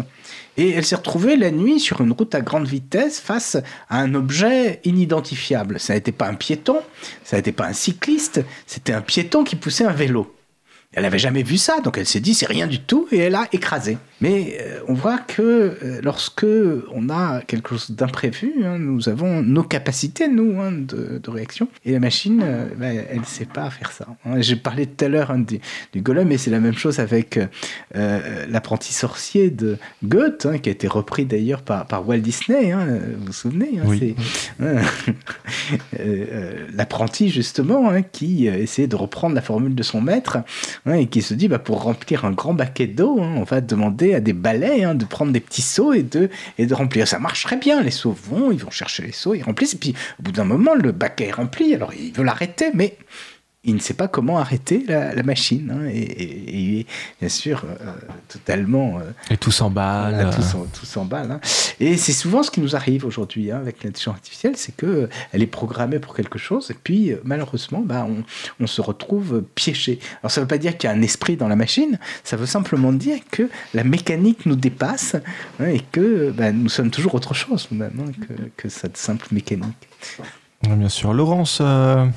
Tu voulais, euh, tu voulais réagir euh, oui, je voulais réagir. Enfin, surtout, je voulais parler de, l'intelligence artificielle euh, et de son impact sur le, travail. parce qu'on en parle beaucoup, on entend beaucoup parler. Il y a d'ailleurs plusieurs rapports récents qui ont été publiés ces derniers mois à ce sujet. Alors, je le précise tout de suite, le sujet est complexe et mon intention n'est pas d'être exhaustive dans les minutes qui vont suivre. Et encore moins d'apporter de, de réponses sur ce que va devenir le travail avec l'intelligence artificielle combien d'emplois vont disparaître ou combien seront créés. Car à vrai dire, je n'ai que des questions. Alors la première question, naturellement, c'est celle que tout le monde agite comme un chiffon rouge. Doit-on avoir peur d'être remplacé par une machine? Alors c'est sûr que les discours sont parfois alarmants sur la disparition de certains emplois. Et en vérité, toutes les hypothèses chiffrées ont été avancées, des plus optimistes aux plus pessimistes. Autant dire que personne n'en sait rien et que la seule chose certaine, bah, c'est qu'il va y avoir du sport. Et tous les métiers ne seront pas à la même enseigne. En gros, si vous êtes artiste ou coiffeur, peut-être aurez-vous moins de probabilité d'être remplacé par une machine que si vous avez un métier hyper spécialisé basé sur des données, des procédures à exécuter, des tâches répétitives et nombreuses. Bref, si vous avez déjà l'impression de travailler un peu comme un robot, bah, c'est pas de bonne augure. Alors attendez, euh, j'ai dit que les coiffeurs c'était bon pour eux. Ben, en fait non. Ah non non, ce monde va trop vite. Là je vois à l'instant qu'il existe des robots shampouineurs euh, qui peuvent scanner le visage, la longueur des cheveux et aussi couper à l'aide de rasoirs, de lasers ou de cutters euh, au millimètre près. Donc apparemment ce sont des robots avec des compétences plutôt larges parce que je suis pas sûre que mon coiffeur lui maîtrise la coupe au laser. Bon je verrai ça la prochaine fois ou pas. Alors ah, attendez, autre information. dans le même temps, je vois qu'une étude dit un robot comme ça, ça coûte hyper cher et qu'à part en Asie, se taper la discute avec son coiffeur ou lire un magazine périmé avec des bigoudis sur la tête, bah, ça reste un gros kiff pour toutes les mamies du monde. Donc en conclusion, il n'y a que 11% de chance euh, que le métier de coiffeur se fasse remplacer par un robot. Ok, bon, donc en gros, en fait, on n'en sait rien. Euh, première conclusion, on pourrait dire que c'est possible, hein, puisque c'est faisable, mais c'est pas dit. Alors après, ce qu'on suppose, c'est que l'usage de l'IA va transformer les métiers en profondeur et qu'en nous épargnant des tâches pénibles ou chronophages, eh bien, on va pouvoir se reconcentrer, se recentrer sur d'autres dimensions de son métier, parfois celles qu'on néglige aujourd'hui faute de temps. Par exemple, la qualité de la relation avec les personnes avec qui on est en contact, ou encore le traitement de cas euh, complexes ou nouveaux. Deuxième conclusion, on pourrait dire que bah, utiliser l'intelligence artificielle dans le travail, bah, ça peut être bien aussi. Alors, du coup, ben, concernant euh, l'impact euh, de, l'IA sur le travail, euh, on pourrait dire ben, que je sais que je ne sais pas. par contre, je ne doute pas que je doute. Alors, je ne doute pas non pas de l'IA ou des machines, mais plutôt de notre capacité d'être prêt à travailler avec de l'intelligence artificielle. Euh, car finalement, c'est de cela dont il s'agit, travailler en complémentarité avec des solutions d'intelligence artificielle dont on promet demain qu'elles auront un pouvoir de prédiction encore plus grand, euh, ce qui pourra nous aider à prendre des décisions de façon plus objective ou plus fiable. Et alors là, c'est là que je doute. Qui décidera réellement? La machine? L'humain? Jusqu'où devra-t-on donner raison à la machine, lui donner une supériorité incontestable à sa décision? On le rappelle souvent, l'intelligence artificielle, c'est partie de la volonté d'imiter l'intelligence humaine, euh, ce qui peut donner l'impression eh que l'IA euh, est comparable dans sa nature à la nôtre. Et le risque, c'est d'y croire peut-être un peu trop. Un peu comme quand on regarde un tour de magie et finalement on préfère croire que bah, c'est bien vrai et que non, non, il n'y a pas de truc derrière. Parce que quand même, il ne faudrait pas se gâcher le plaisir de l'illusion. Alors je me questionne, euh, face à la machine, comment préserver notre esprit critique? Euh, Saurons-nous garder notre capacité à douter, notre libre arbitre, quand il y aura des décisions importantes à prendre? Euh, Parce que moi, je l'entends déjà, le piège du complexe d'infériorité. Ah bah si c'est la machine qui l'a dit, vu le volume de données qu'elle a traité, il bah, faut suivre ce qu'elle a dit, quoi. Et face à cette présomption de l'infaillibilité de la machine, s'autorisera-t-on encore à douter à ne pas se conformer aveuglément à sa décision? Parce que, qu'on soit bien d'accord, hein, s'il y a un risque de servitude, eh bien, elle sera volontaire. Et justement, la tentation de la facilité peut être grande dans les entreprises où tout est normé, mis en process, pour bien se garder justement de faire des erreurs. Alors, des fois, on entend parler de test and learn, de droit à l'erreur, tout ça. Bon, ça, ça fait cool, et puis on peut se faire croire un peu qu'on reste dans le coup. Mais dans les faits, euh, gare à ne pas trop sortir des clous ou de se planter, parce que sinon, tu vas te faire taper sur les doigts. Et oui, paradoxe, l'intelligence artificielle est déjà là en entreprise, et surprise, elle est bien humaine. Alors, quel espace et quel temps aujourd'hui dans les entreprises pour comprendre, débattre, questionner, critiquer et se préparer à travailler avec l'intelligence artificielle? Descartes, dans son discours de la méthode, mettait tout en doute. Et la seule chose dont il ne doutait pas, c'était de douter. Et en ayant conscience de cela, il avait une certitude, celle d'exister. Eh bien, peut-être que notre capacité à douter est plus que jamais à cultiver, car il n'aura jamais été aussi important euh, d'éviter ainsi de devenir des humains artificiels. Breaking news, Laurence, breaking news. Les coiffeurs. En plus, c'est bien. On a, commencé sur avec un peu de discours de la méthode, sixième chapitre. Tu finis sur le, discours de la méthode, premier chapitre. Bon, euh, c'est compliqué pour nos métiers là de, de, de, bien s'accaparer l'intelligence artificielle. J'avais envie d'écouter, mais du coup, Laurence euh, peut aussi rebondir.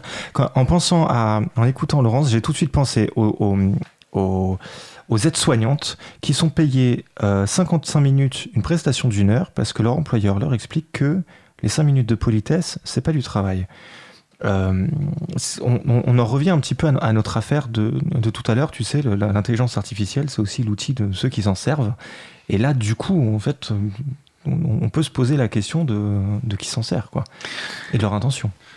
Tout à fait, mais j'ai vraiment énormément aimé hein, ce que nous dit Laurence, parce qu'elle pointe sur euh, beaucoup de questions, hein, plus que sur des réponses. Hein, on n'en sait rien. Et on n'en sait rien parce que euh, chaque fois qu'il y a eu des évolutions de la technologie, de la technique, il y a eu des transformations de l'activité humaine. Et euh, certaines fois, ce sont des métiers qui ont disparu, ce qui a pu être tragique. Par exemple, vous savez, dans la, métallurgie, les premières coques de navire, il y avait des professions de gens très spécialisés qui posaient des rivets. En réalité, il y avait trois corps de métier. C'était très compliqué hein, en métallurgie. Et puis tout d'un coup est arrivée une riftose pneumatique qui fait qu'il y avait plus que d'un seul corps de métier des gens pas très compétents. Et ben, il y a eu plein de personnes qui ont été euh, mises au, chômage. Ça veut dire que pendant longtemps, hein, la technologie arrivait et elle avait tendance à déqualifier.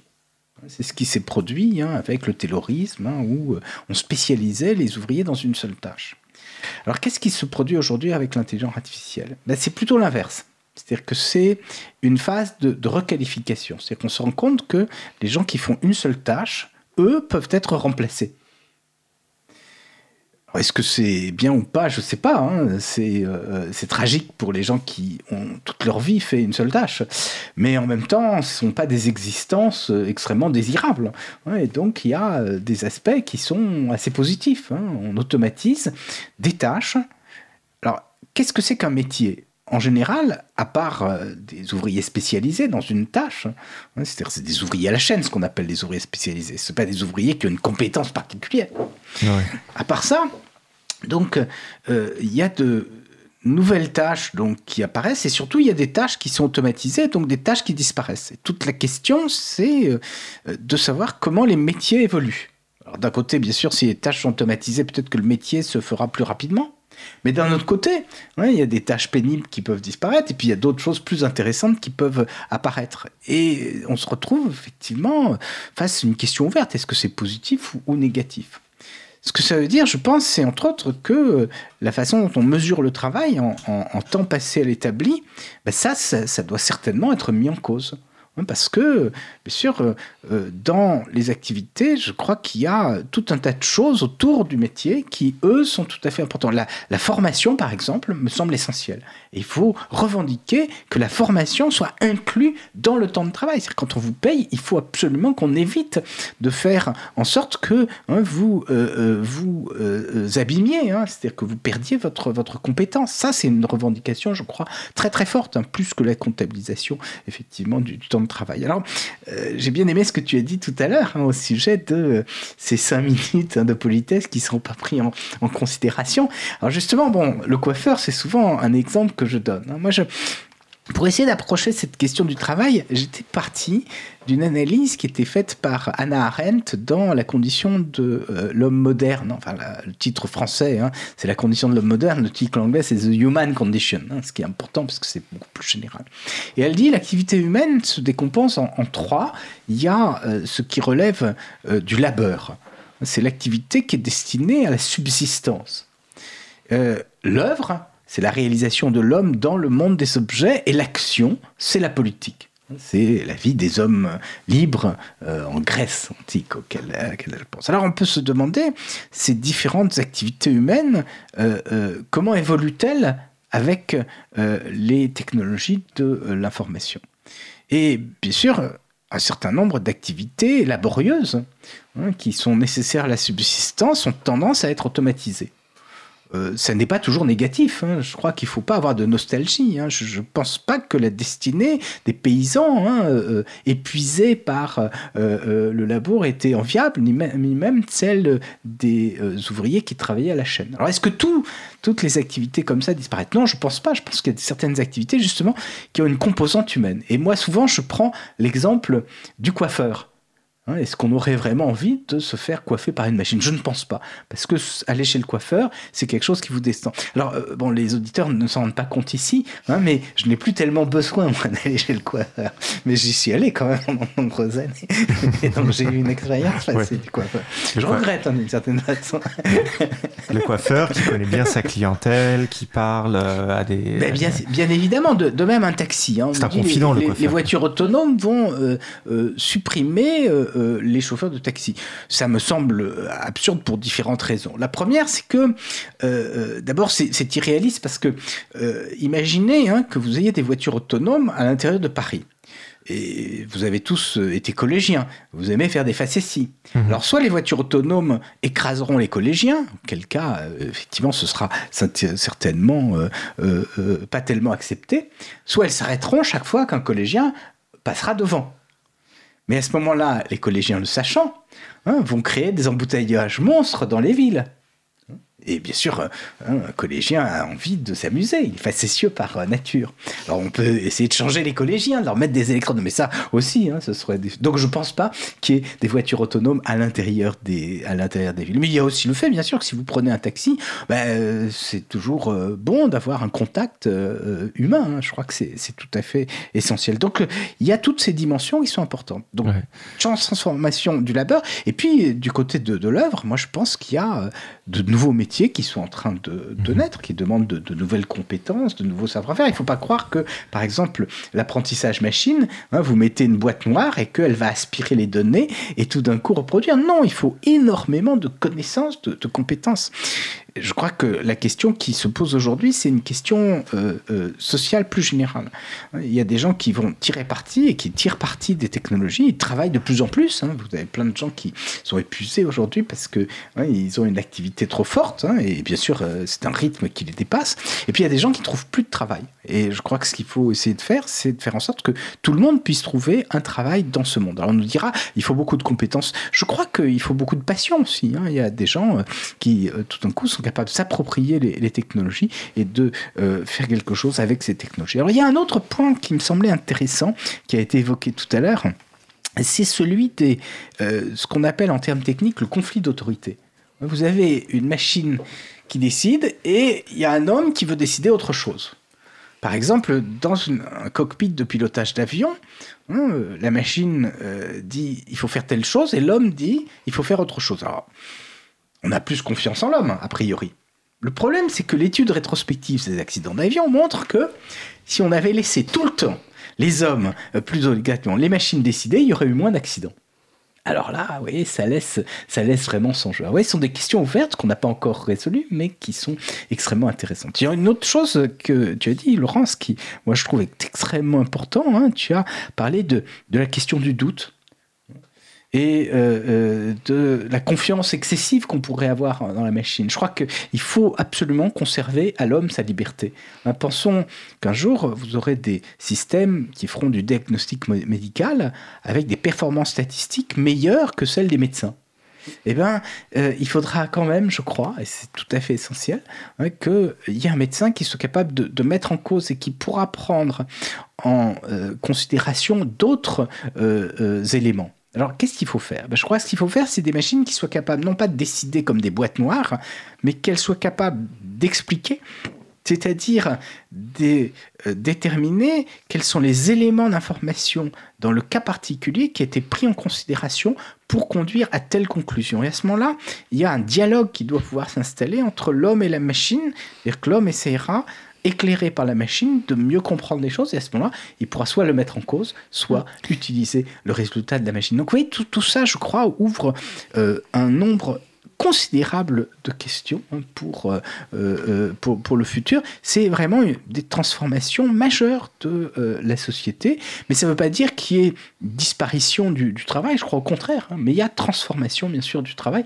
et ce qu'il faut c'est bien penser cette transformation du travail. Hein. Malheureusement, il y a des gens qui ont aujourd'hui des visions trop caricaturales là-dessus, et ça donne un peu des, des, catastrophes. Alors, je voudrais ajouter peut-être un dernier point, c'est que du point de vue pratique, on peut utiliser aussi l'intelligence artificielle pour faciliter l'accès au travail, hein, pour euh, se demander, ben, en fonction de telles compétences, hein, comment est-ce que vous pourriez essayer de trouver un métier qui vous convient éventuellement euh, hein, euh, sur le marché de l'emploi, voir comment, comment choisir. Ça n'est pas facile souvent de se, repérer, et donc là encore, je crois qu'il y, a des aspects qui peuvent être très positifs, comme il y a des aspects aussi très négatifs. Il y a de tout euh, et on ouvre euh, euh, beaucoup de, questions. c'est là toute l'escroquerie de cette émission, c'est qu'on commence avec une question et on termine avec beaucoup, beaucoup, beaucoup d'autres questions. et c'est très bien ainsi, puisqu'on va laisser nos auditeurs songeurs. jusqu'à la semaine prochaine. Alors, ben, il y avait beaucoup de monde cet après-midi autour de la table pour discuter. Merci beaucoup, Patrick. Ça me fait plaisir. Et merci à tous les potes que tu as ramenés. Merci. Ben, ça leur fait plaisir aussi. oui. Merci à, Laurence euh, également. Merci euh, qui est euh, déjà reparti dans ces textes. Merci beaucoup Olivier qui est reparti, qui est revenu pardon à la technique. Et donc merci à toi.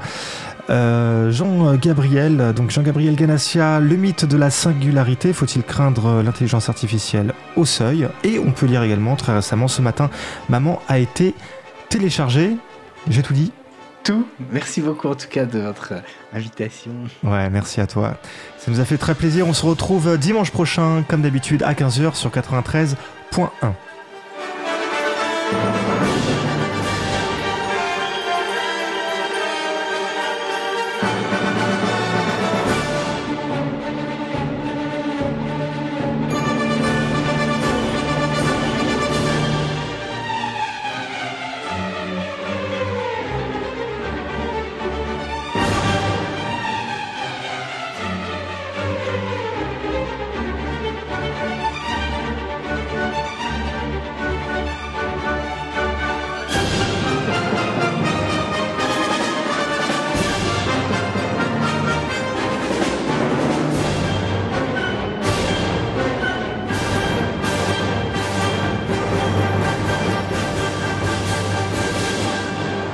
Cause commune.